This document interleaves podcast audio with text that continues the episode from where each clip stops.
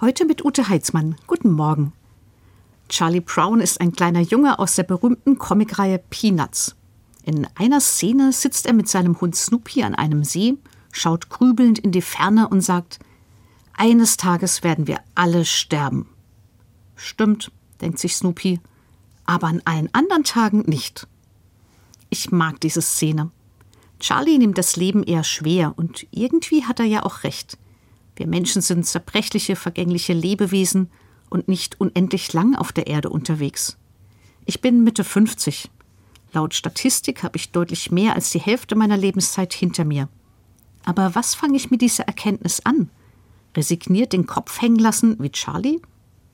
Snoopy jedenfalls macht das nicht.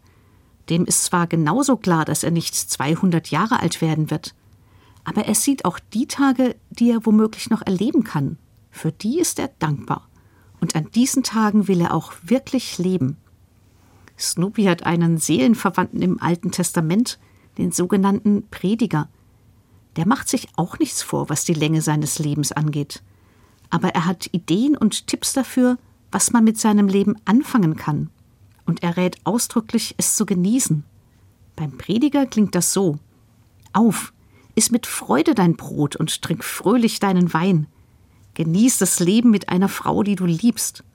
So verbring alle Tage deines vergänglichen Lebens, die Gott dir unter der Sonne schenkt.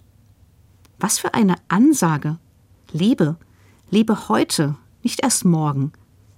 Heißt nicht, dass ich alles, was irgendwie geht, in diesen einen Tag reinpacken muss, um ja nichts zu verpassen. Da wären wir wieder bei Snoopy, der seelenruhig am See sitzt und nichts tut. Auch so kann ich mich heute am Leben freuen und es genießen. Genieß dein Leben.